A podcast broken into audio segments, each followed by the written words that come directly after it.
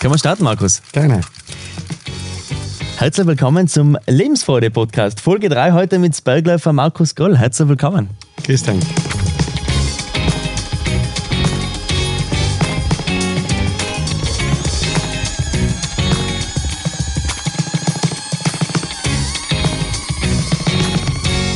Markus, zu Beginn einmal, zu deinem Beginn, unzählige Kilometer schon gelaufen in deinem Leben, viele Höhenmeter, aber es hat ja einen gegeben, das war der erste. Erinnern wir uns mal zurück. Ja, also ich war schon als Kind äh, extrem aktiv und bin natürlich im hinteren Zillertal aufgewachsen. Und da war das eigentlich gang und gäbe, dass du bergauf und bergab gelaufen bist. Und damals hat es eigentlich schon früh begonnen bei dir, dass du gedacht hast, ja, nur geradeaus laufen ist ein bisschen zu fad, ich will schon wenn dann auf den Berg auf.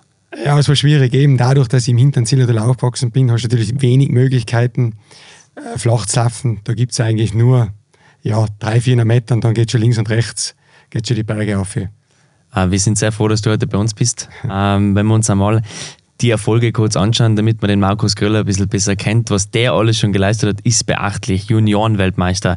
Äh, sechs Medaillen bei Europa- und Weltmeisterschaften. Sieger beim Red Bull Dolomitenmann. Einmal im Einzel, siebenmal im Team und 17-facher österreichischer Meister.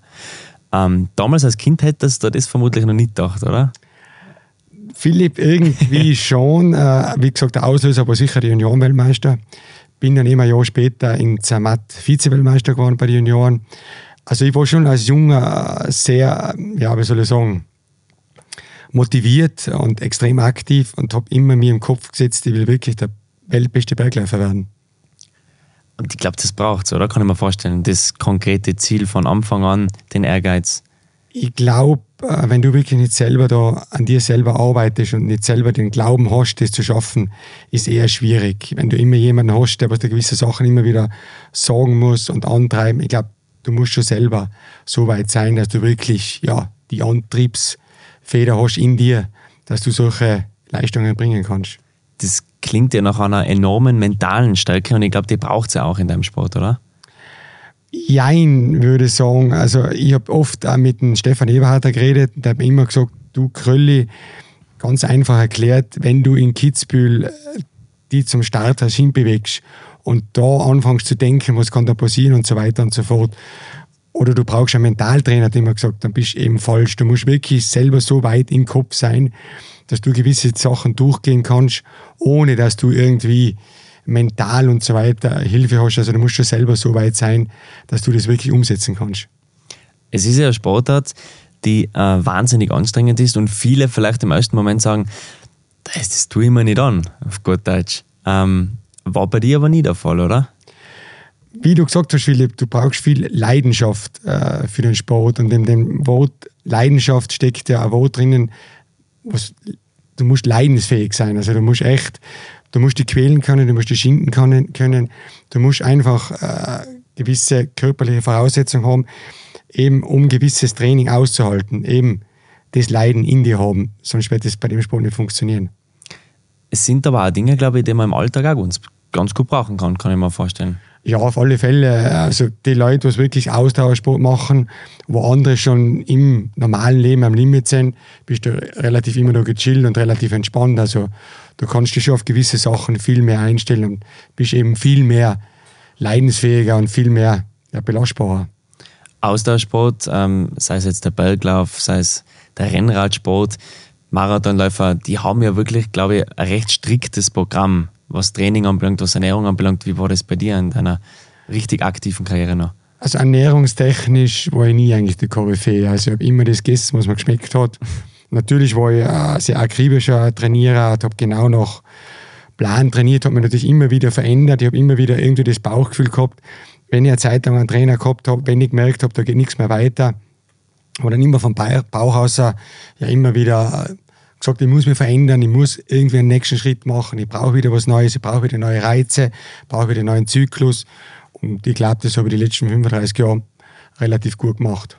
Ist es das so, dass man den Plan selber erstellt oder hat man da, hat man da Trainer, hat man da Betreuer, die einem da ein bisschen unterstützen? Natürlich als Junger oder wo ich angefangen habe, ist mir immer wieder gesagt worden, ein gutes Training ist, wenn du die nach dem Training übergibst und so weiter und so fort. Das sind gute Trainings. Natürlich brauchst du dann, Philipp, äh, gewisse Trainer, die was eben neue Zyklusse, neue Trainingsphasen, neue Reize einsetzen ins Training. Umso weiter, dass du natürlich in die Weltklasse äh, kommen willst, umso sensibler wird die ganze Geschichte, umso bessere Leute, umso bessere Trainer, umso bessere Umfeld musst du natürlich du um dich schauen und um die herum bauen. Ist das Übergeben Teil des Sports? Jein, also Kommt vor. im Austauschsport passiert schon oft, dass ich oft Dolomiten, Mann, wo ich nachher mich schon oft übergeben habe müssen, weil ich so am Limit war. Aber das, glaube ich, gehört zum Austauschsport nach wie vor dazu. Das ging jetzt im ersten Moment ein bisschen absolut nicht gesund. äh, aber generell, du bist der Sportler durch und durch, sitzt vor mir, sieht man sofort. Ähm, wie geht es dir jetzt heute nach so vielen Jahren Austauschsport?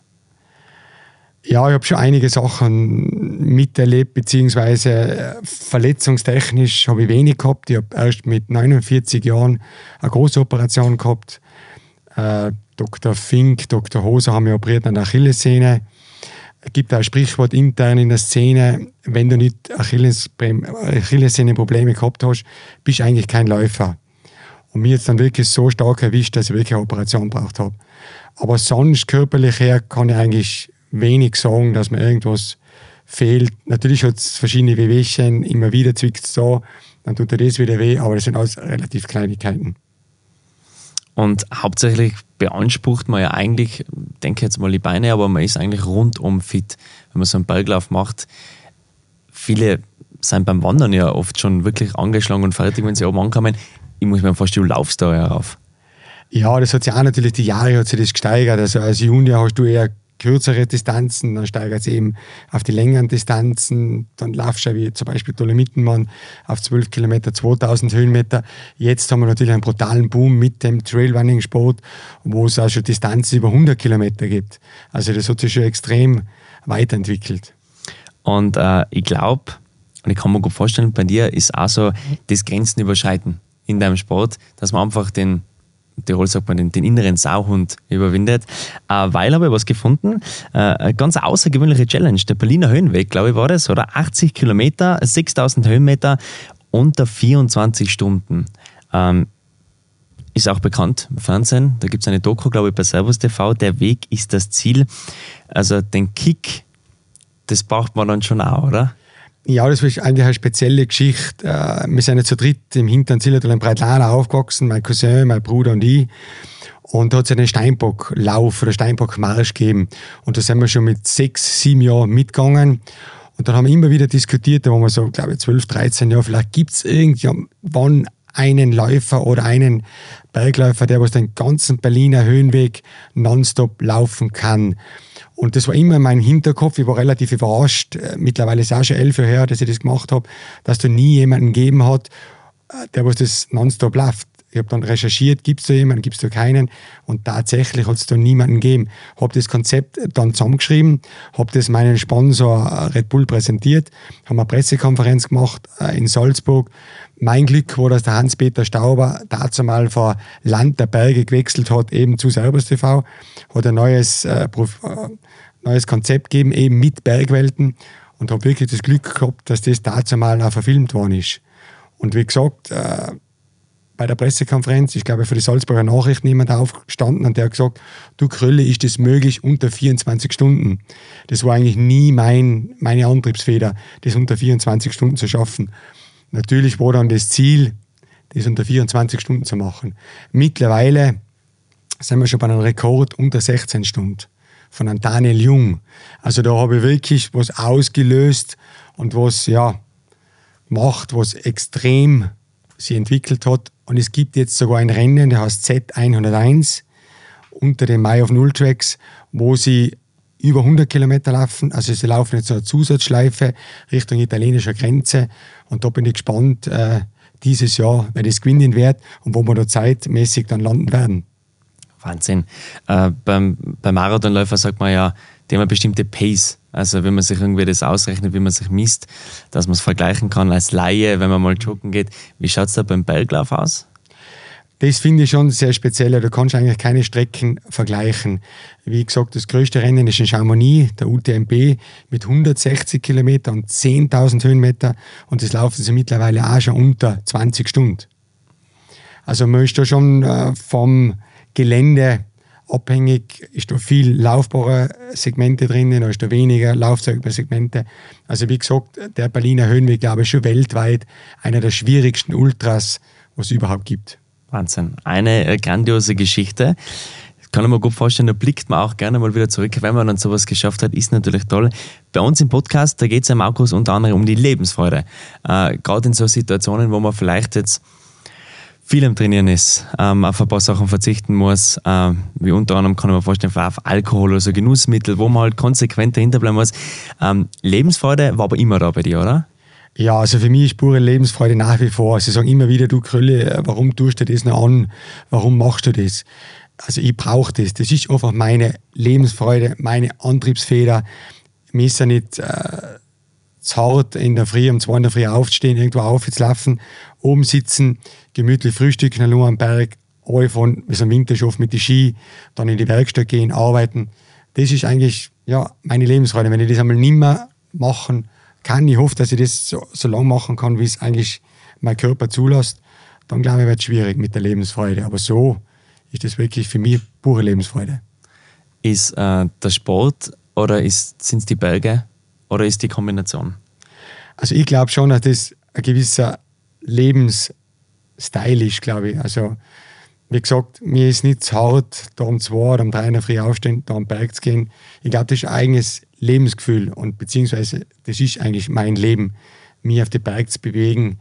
Ob das jetzt in Zukunft schneller oder langsamer ist, glaube ich, macht es eigentlich nicht mehr aus. Hauptsache, ich bin am Berg, ich bin weit oben und tue eigentlich da meinen Frieden und meine Ruhe. Ja, man ist so ein bisschen mit der Natur ganz ein ruhiger Moment, kann ich mir gerade vorstellen. Ich stelle mir das gerade vor, wie du in der Früh rauflaufst, die Sonne geht auf, äh, man sieht es ja auch auf deinem Instagram-Kanal, da wird fleißig gepostet, Markus. Großes Kompliment als Junger, weil es ja wirklich viel Arbeit ist. Ähm, da nimmst du deine Follower ein bisschen mit. Das sind ja atemberaubende Bilder, gerade auch aus dem Zillertal und Momente, die man ja wirklich richtig aufsaugt, glaube ich, oder? Wie gesagt, das ist eigentlich mein Leben. Also ich mache da nichts irgendwie, dass ich da mehr Followers kriege oder dass ich da irgendwas inszeniere. Das habe ich eigentlich immer gemacht. Jetzt halt habe ich die Möglichkeit, eben das auf gewisse Kanäle, Instagram, Facebook zu teilen und eigentlich das an Leuten sagen, was ich eigentlich jahrelang gemacht habe. Also das habe ich schon vor 35 Jahren gemacht. Und da haben wir nicht die Möglichkeit gehabt, das zu, zu, zu präsentieren. Und deswegen glaube ich, ist es sehr wichtig für unsere Region, dass sie eben solche Bilder einstellen und auch die Leute sagen, du schau, der Kröll ist an dem Berg, das ist so schön bei uns. Das finde ich schon cool und werde das auch nach wie vor machen. Also das hat sich in den Jahren eindeutig geändert. Wie hat sich der Berglauf in den Jahren geändert? Boah, das ist ein bisschen eine kompliziertere Geschichte. Eben, der Berglauf hat ja angefangen eben mit der WMRA, das ist die World Mountain Running Association. Aus dem hat sie wieder die ITRA gebildet, das ist das sogenannte Trailrunning. Aus dem Trailing hat sie wieder, Trailrunning hat sie wieder die IAU rausgebildet, das ist die internationale Ultra Athleten Federation. Also da hat sie schon sehr viel getan. Äh, Berglauf ist eher, ja, was man früher gemacht hat, man ist eigentlich paar tausend Höhenmeter bergauf gelaufen, oben war das Ziel. Ich finde jetzt schon die Community mit Trailrunning schon cooler. Du bist länger unterwegs, da geht es eigentlich nicht so um das schneller, weiter, höher. Da ist cool, du bist in die Berge unterwegs, hast eine coole Ausrüstung dabei, hast eine coole Community dabei, also trinkst nachher ein Bier, setzt dich zusammen. Das ist schon sehr cool, cooler geworden und hat ganz einen eigenen Style und man hat irgendwie so das Gefühl, äh, einen besseren Stellenwert vielleicht, kann ich mir vorstellen. Heute wie vielleicht vor 30 Jahren. Auf alle Fälle. Also früher waren wir die Verrückten, was mit Straßenlaufschuhen, Strumpfhosen, engen Strumpfhosen die Berge hochgelaufen sind. Jetzt ist das einfach vom Style her, vom ganzen Lebensgefühl, von der Lebensfreude her ganz anders wird das gemacht. Also finde ich schon richtig cool. Also ein Berglauf äh, ist natürlich auch gefährlich. Äh, man ist im Gelände unterwegs. Irgendwas mal passiert. Irgendwann fast mal knapp. Gott sei Dank äh, wenig passiert, äh, eher im Skitourenbereich, wo ich oft Glück gehabt habe, Lawinen und so weiter, ist immer ein großes Thema.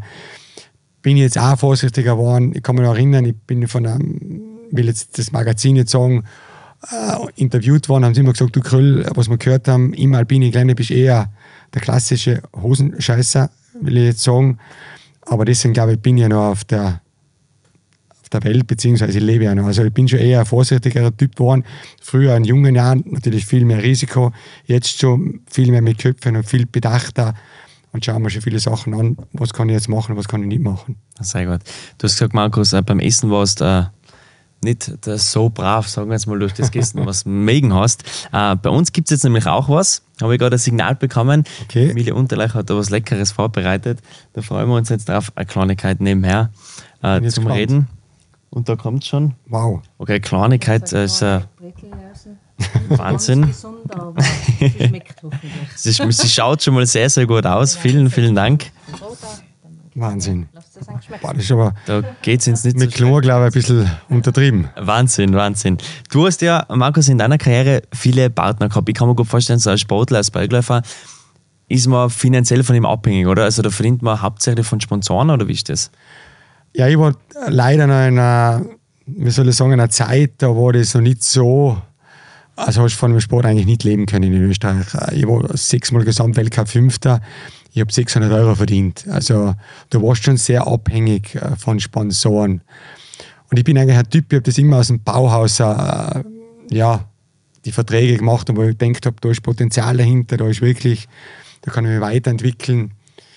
Ja, und bin eigentlich schon lang äh, meinen Sponsoren schon sehr, sehr lang, also Jahrzehnte schon treu. Und unter anderem Red Bull, ähm, was so als Sponsor, als Sportler, kann man fast sagen, das Höchste ist, was man erreichen kann. Also man weiß Red Bull sponsert wirklich die Sportler, die dann in ihrer Klasse Spitzenklasse sind und sich vielleicht von den anderen ein bisschen abheben, oder? Ja, wie gesagt, jetzt ist mittlerweile schon bald 25 Jahre, dass ich mit Red Bull, ja, dazu mal als Athlet, jetzt eben bei Red Bull Friends immer wieder Sachen mache für Red Bull. Und wie du richtig sagst, Philipp, wenn du dann das Kappel am Kopf hast, dann gehen da schon einige Türen auf, wo es dir normalerweise ähm, relativ schwer tust. Also Red Bull haben mir schon sehr, sehr viel ermöglicht. Und deswegen mache ich auch für Red Bull noch sehr viel, um gewisse Sachen auch irgendwie wieder zurückzugeben. Wir haben ja auch mit, mit Hannes Reichel geredet, die Folge kann man sich natürlich noch online ansehen. Ähm, der hat auch gesagt, in den Jahren mit den Sponsoren entstehen Partnerschaften und Freundschaften. Was bei dir auch so ist, da immer noch ganz viel Kontakt da und, und hat man da natürlich gemeinsam viel erlebt, oder? Ja, es wird schon natürlich, es gibt schon sehr viele Wechsel in der Firma, stellst du immer wieder auf neue Leute ein, so wie Red Bull oder wie zum Beispiel auch Salomon, bei Salomon bin ich jetzt auch schon über 20 Jahre, da geht es nicht mehr um das, äh, kriege ich das Jahr mehr Unterstützung oder mehr Geld oder ist der Vertrag höher. Also ich bin mittlerweile auf dem Standpunkt, ich muss mich wohlfühlen, ich muss irgendwie sehen an der Firma, da geht was weiter, ich kann mich weiterentwickeln und so weiter und so fort. Also da geht es mir jetzt nicht darum, dass ich jetzt in dem Jahr x Tausende Euro mehr kriege. Natürlich muss das auch passen finanziell, aber es muss das ganze Paket, also die Leute müssen passen, ich muss mit den Leuten gut auskommen. Das ist für mich schon sehr, sehr wichtig. Äh, blicken wir mal noch kurz rein ähm, in so einer Trainingswoche von dir. Wie oft läuft man da? Äh, wie lang läuft man da? Wie funktioniert das Training? Also das war in der aktiven Zeit schon äh, sehr professionell. Ich war also oft zwei, zwei bis drei Monate in Südafrika, immer in der Winterzeit. Es war im Winter immer zu kalt. Ich habe da immer Probleme gehabt, wenn du viel trainierst, bist natürlich körperlich immer am Limit, braucht nur kalter Wind gehen, schlechtes Wetter sein, bist natürlich viel anfälliger. Da hat mir natürlich Red Bull die Möglichkeit gegeben, dass ich zwei Monate in Kapstadt trainieren kann, habe einen eigenen Physiotherapeuten dabei gehabt, einen eigenen Leistungsdiagnostiker dabei gehabt und haben natürlich extreme Umfänge gemacht. Das müsst ihr euch so vorstellen, es waren oft Wochen dabei, in Südafrika mit 240 Laufkilometer würde jetzt körperlich gar nicht mehr schaffen. Äh, war dazu mal eigentlich tägliches Brot. Ich bin Vormittag gelaufen, bin Nachmittag gelaufen. Dazwischen habe ich viele Stabilisationsübungen gemacht, habe mit einem Physiotherapeut viel äh, gearbeitet, habe auch, wie du angesprochen hast, zuerst eine Sportpsychologin dabei gehabt, mit der habe ich nur gestritten. also das hat mir nicht so taugt, der war oft mir. Wenn ich kurz zwischenfrage, war das so, die, die wollen wieder bisschen was einreden, wo man eigentlich als Sportler sagt, das brauche ich jetzt nicht, oder? Genau, also du musst dir echt das so vorstellen, ich bin aufgestanden in der Früh, dann ist mir Blut abgenommen worden, ist gemessen worden, habe ich genug Eisen, habe ich genug Kohlenhydrate im Körper, habe ich genug Wasser im Körper, genug Zucker im Körper, so ist das Frühstück gestaltet worden. Dann bist du mit deinem Trainer, mit deinem Leistungsdiagnostiker unterwegs gewesen, zwei, drei Stunden, dann bist du zurückgekommen, hast dich äh, behandeln lassen von deinem Physiotherapeut, hast gegessen, hast geschlafen. Nachmittag wieder das gleiche Spiel und dann am Abend nochmal mit, dem- mit der Psychologin arbeiten. Das war mir echt zu anstrengend. Die haben mir gesagt, da bin ich oft in Streiten gekommen, weil ich eben der Meinung war, ich muss jetzt schlafen, ich brauche das nicht. Wahnsinn, kann ich mir gut vorstellen. Ausdauersport zum anderen Thema ist oft in der Verbindung mit Doping. War es beim Berglauf, ist das auch so irgendwie ein Thema? war immer ein Thema, war immer ein großes Thema. Bist ja, so wie ich war, über 16 Jahre in der Nationalmannschaft, bist natürlich in dem Pool, äh, hast müssen natürlich immer wieder Formular ausfüllen, wo befinde ich mich, was mache ich gerade und so weiter und so fort. War natürlich äh, von der Lebensqualität auch eine Einschränkung, weil du immer im Hinterkopf gehabt hast, das muss ich das wieder ausfüllen, muss das wieder schicken, muss das wieder machen.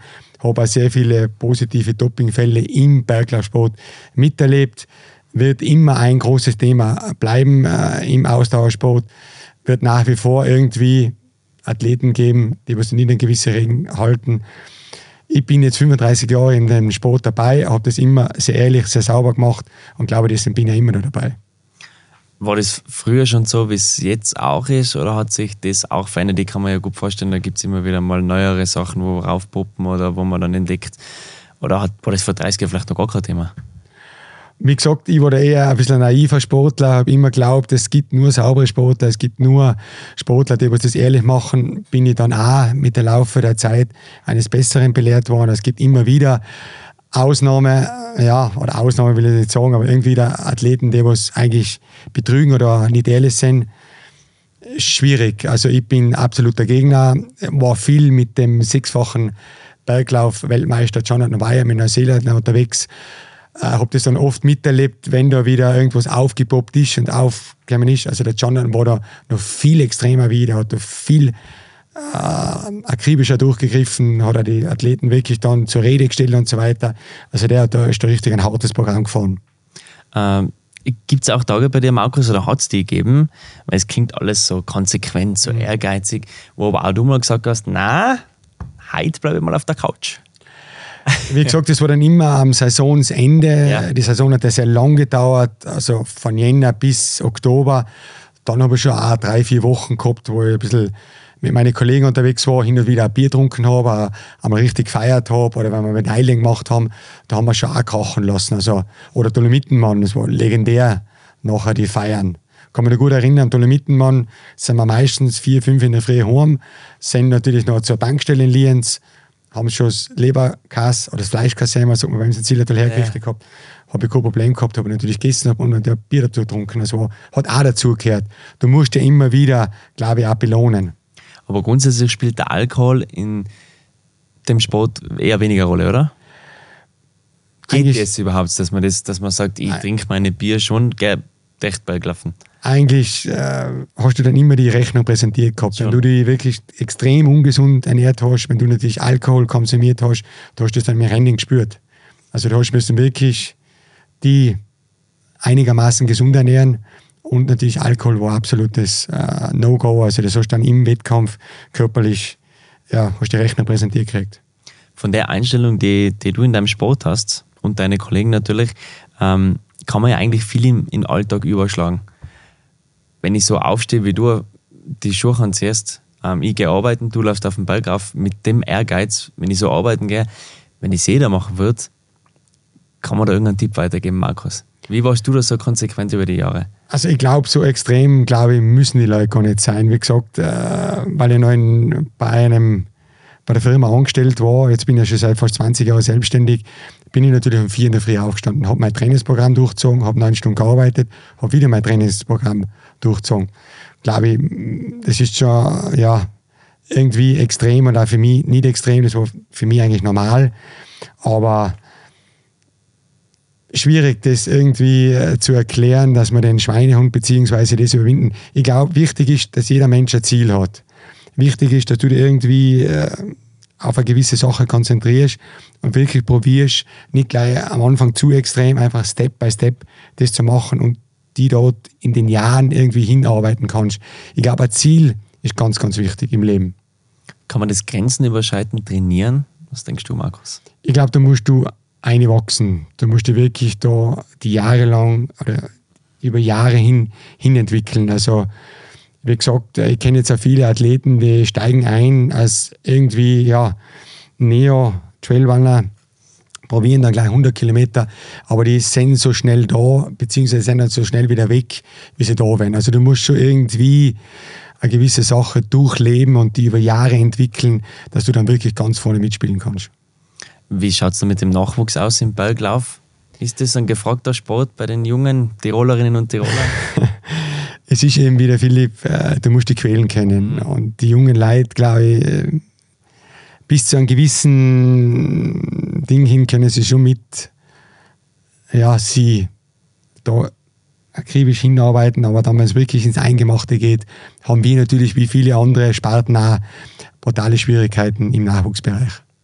Oft ist es so, dass dann viele im Austauschsport auch gerne mal auf dem Radl sitzen und einen Marathon laufen oder sonst was. War das bei dir auch so, dass du ein bisschen kombiniert hast? Oder Langlaufen zum Beispiel auch? Natürlich hast du über Jahre lang, du musst dir das so vorstellen, Philipp, wenn du jahrelang immer wieder so extreme Sachen machst, so viele Umfänge machst, so viele Reize machst, braucht der Körper natürlich immer wieder neue Belastungen, wieder neue Reize.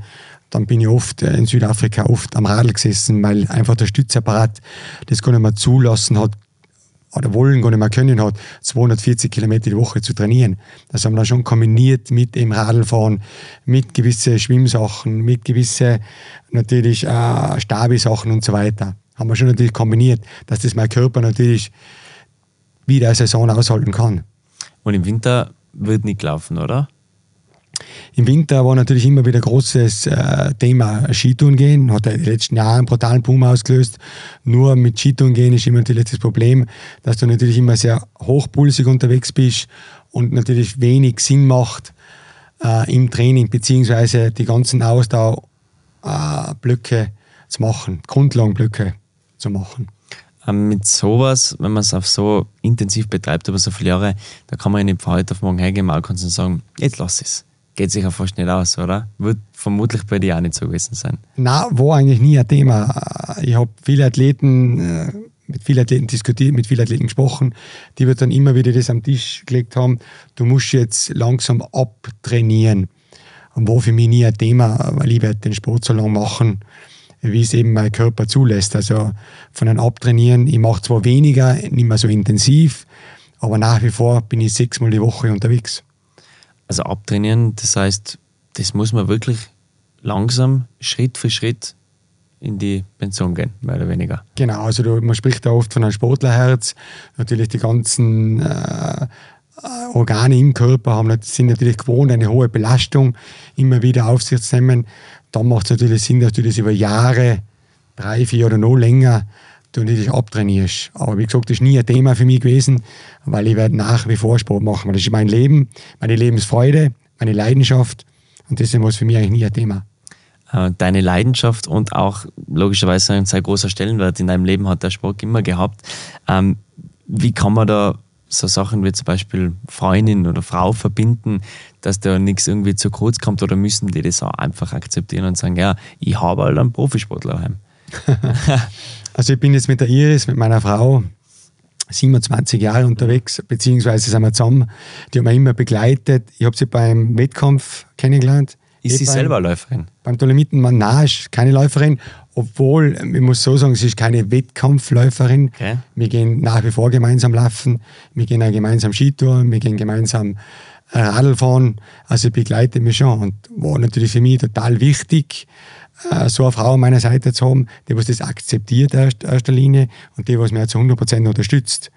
Weil ich war schon oft am Limit, körperlich, auch kopfmäßig und so weiter. Und wenn du natürlich nicht einen Partner an deiner Seite hast, was das nicht zu 100% unterstützt und nicht zu 100% akzeptiert, dann wird es relativ schwer werden. Ihr seid viel unterwegs, hast du gerade erwähnt. Äh, da gibt es sicher eine Route, die euch so ein bisschen am liebsten ist. Die Lieblingsroute für euch zwei. Da gibt es einige Routen. Ich glaube, das wird jetzt den Podcast sprengen, wenn ich so jetzt anfange zu erzählen. Wichtig ist einfach die Abwechslung und immer wieder eben, ob das Laufen ist, ob das Radfahren ist, ob das Skitouren ist. Ich glaube, der Mix, glaube ich, macht das aus. Im normalen Leben auch, glaube ich. Wenn du immer monoton das Gleiche machst, glaube ich, hast du keine Lebensfreude, beziehungsweise macht das keinen Spaß. Gibt es da dann auch einmal einen Urlaub oder vor allem in deiner richtig aktiven Karriere, wo du noch voll unterwegs warst, voll im Training, dass man sagt, jetzt fliegt man mal 14 Tage nach Bali und macht Urlaub? Oder Das- geht man dann in Bali irgendwo einen Berg suchen? Ich weiß es ja nicht. Das war auch immer so ein Thema. Meine Frau hat immer gesagt, äh, wir fahren jetzt Urlaub und ich habe immer gesagt, wir fahren Trainingslager. Also, okay. Also richtigen Urlaub äh, gibt es eigentlich bei mir fast nie. Also ich muss mich im Urlaub genauso bewegen, ich bin im Urlaub genauso unterwegs, ob das jetzt, wenn ich im Urlaub um 4 in der Früh aufstehe, dass die Mädels ein bisschen entspannter sind wir beim Frühstück sitzen, dass ich nicht immer umziehe, jetzt, jetzt gehe laufen oder gehe Radl fahren, mache ich das oft so, dass ich eben ganz in der Früh schon unterwegs bin, aber im Urlaub irgendwo am Strand liegen oder irgendwo gar nichts machen, also das geht überhaupt nicht. Also, man hört schon raus, du hast das ganz klar im Gehen. Das im Laufen, wenn wir jetzt den Watchman noch mit einbauen, aber man hat es wirklich drin und dann, dann das ist, bei dir gibt es das einfach anders nicht. Also, das, das erfüllt dich komplett, das ist Lebensfreude. Ich glaube, Philipp, wenn du so viele Jahre gemacht hast, über 35 Jahre, muss jetzt ein Wettkampfsport sein. Also Ja, ja. ich bin jetzt auch schon über 50, also da machst du halt langsamer, machst weniger, aber ohne Sport, äh, glaube ich, ja, ist ganz, ganz schwierig bei mir. Und nie bereut. Nein, im Gegenteil. Ich habe da, wie gesagt, als junger Mensch extrem viel gelernt. Ich bin äh, mit 14 Jahren schon Zillertal rausgekommen, war schon auf der ganzen Welt unterwegs, war auf jedem Kontinent, bin auf jeden Kontinent gelaufen, habe andere Kulturen kennengelernt, habe andere Leute kennengelernt. Da siehst du, die, glaube ich, die Welt von einem ganz anderen ja, Winkel, beziehungsweise von einer ganz anderen Weise siehst du das. Also da habe ich schon sehr viel gelernt. Was dir in der Zeit auch wichtig, dass wir jetzt da heute da sitzen und sagen, ja, wie gesagt, 17-facher österreichischer Meister, die ganzen Erfolge, die Medaillen, war dir das auch wichtig oder war das so nett, dass es sich ergeben hat? Jein, würde ich sagen. Als junger Mensch oder als junger Sportler bist du schon brutal fokussiert und du hast schon brutalen ja, Tunnelblick und warst schon sehr ja, motiviert, Medaillen zu machen. Aber ich glaube ich meine, mit 50 immer noch topfit. Ähm, ich glaube, das wird sich die nächsten Jahre nicht viel ändern, denke ich mal, oder? Ja, es werden so die, die, die Ziele, äh, die Sichtweise verändern. Ich muss mich nicht mehr am Start stellen, mit der Startnummer und irgendwas beweisen. Ich glaube, ich habe das jahrelang bewiesen, dass ich da vorne mitlaufen kann. Ich will jetzt einfach die jungen Leute unterstützen. Ich will junge Leute eben an die nationale Spitze führen. Ich will junge Leute an die internationale Spitze führen. Ich will mit gewissen Events zusammenarbeiten. Ich will, dass im Zillertal irgendwann ein Laufevent entsteht, wo tausende Athleten am Start sind und dann ins Ziel kommen und sagen, Krülle, das ist echt cool, das taugt mir der Sport oder ich will das jetzt irgendwie die nächsten Jahre weitermachen.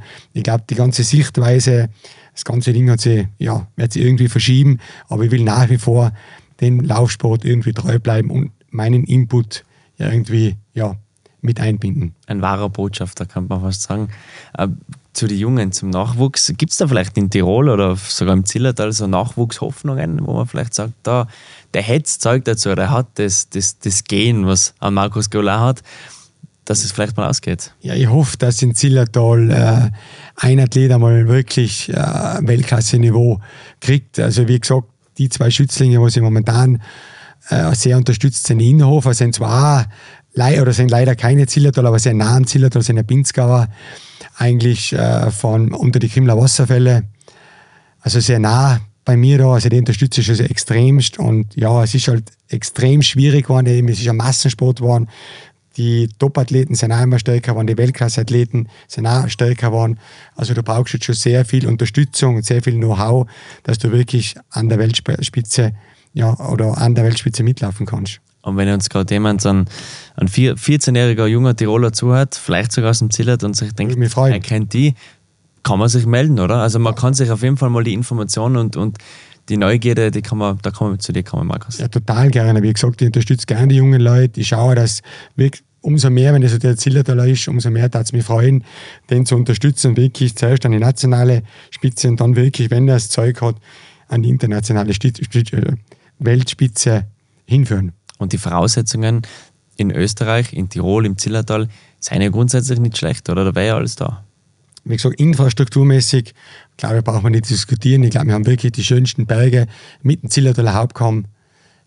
Haben wir eigentlich alles da. Wenn der wirklich die Lebensfreude, die Leidenschaft, wenn der leidensfähig ist, wenn der im Training wirklich Voraussetzungen hat, dass er leidensfähig ist, glaube ich, spricht nichts dagegen.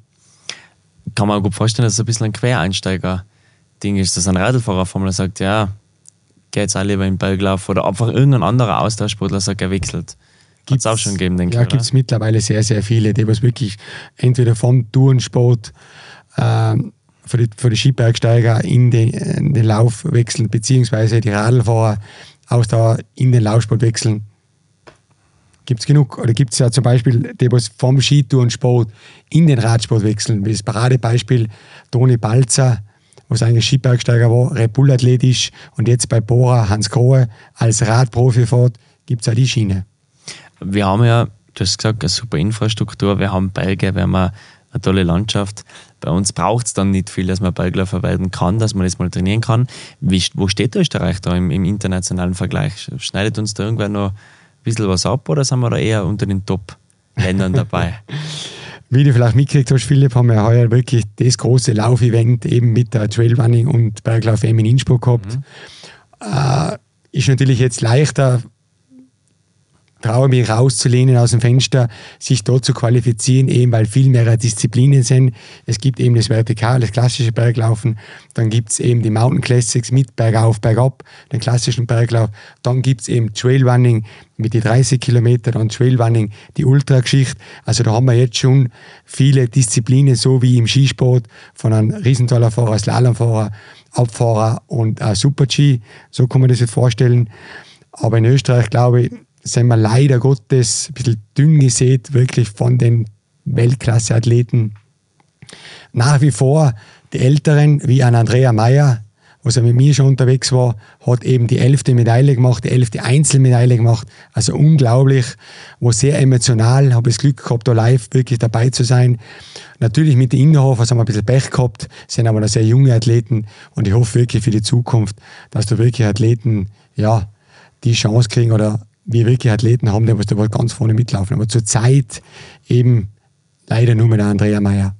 Vielleicht ist äh, gerade eben genauso eine Veranstaltung, die da ein bisschen irgendwie wieder den Sport attraktiver macht, weil ich glaube, es war ja eine grandiose Werbung, oder? Ja, aber wie gesagt, das waren neue Maßstäbe. Mhm. Ich habe sowas noch nie miterlebt, so wie Innsbruck. Wir tun jetzt wirklich schon die äh, Austrager in zwei Jahren in Spanien leid, weil ich glaube, sowas wie Innsbruck ist, glaube ich, nicht mehr zu toppen. Also die nächsten Jahre Glaube ich nicht. Und das sagt aber jemand, der schon bei einigen dabei war. Du warst selber dabei als Kommentator, oder Markus? Ja, aber totale neue Erfahrung für mich. Eben, und mich total geehrt, dass mir der ORF gefragt hat, eben die Berglauf-WM als Co-Kommentator, als der Berglauf- und Trailrunning-Experte zu begleiten. War total coole Erfahrung. Und gut gegangen? Ja, aber total, eben, wie du gesagt hast, Willi, ist jeden Tag eigentlich leichter gegangen. Ist total, ja, war total eine coole Geschichte aber du bleibst äh, den Sport immer noch treu. Das wird sich auch in den nächsten Jahren nicht ändern. Das ist das Tolle daran. Ähm, wir waren mittlerweile schon recht fleißig im Reden, hat man mir schon zugedeutet, Markus. es war ein wahnsinnig nettes Gespräch. Ich darf mich bei dir bedanken, dass du vorbeigeschaut hast bei der Firma Unterleicher, dass wir wirklich äh, sehr interessante Sachen über dich erfahren haben. Und ich glaube, äh, da steht noch einiges an bei dir und wir werden uns sicher mal wieder sehen und hören wie gesagt, von meiner Seite, mir ehrt es, dass ich das habe dürfen machen. Ich war total überrascht, total geflasht, dass das so cool aufgezogen wird. Bei der Familie Unterlöcher, also echt eine coole Geschichte und freue mich, dass ich da irgendwie mein Know-how, meine Unterstützung da ja, einbringen habe dürfen. Daher sagen vielen, wir vielen Dank. vielen Dank fürs Zuhören und bis zur nächsten Folge. Alles Gute. Danke.